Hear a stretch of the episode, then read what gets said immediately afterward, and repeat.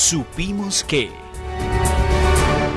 Bueno, como les digo, pues tenemos mucha información y pues no es la excepción que también tengamos mucha información en nuestra sección de Supimos en este inicio de semana. Bueno, tenemos muchas cosas para contarles, pero voy a iniciar contándoles que en Manizales, pues como dice el dicho, nadie es profeta en su tierra. Y es que el ingeniero civil manizaleño Alejandro Estrada Carmona, después de un año como gerente del acueducto metropolitano de Bucaramanga, fue ratificado la semana pasada, el jueves, por la Junta Directiva.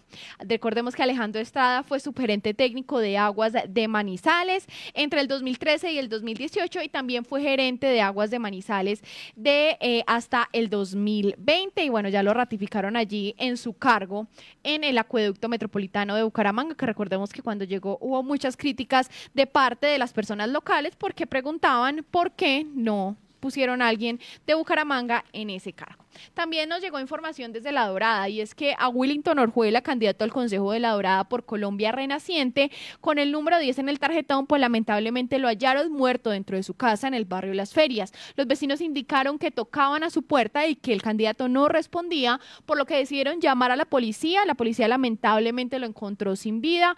Se descartó que este hecho fuera un homicidio.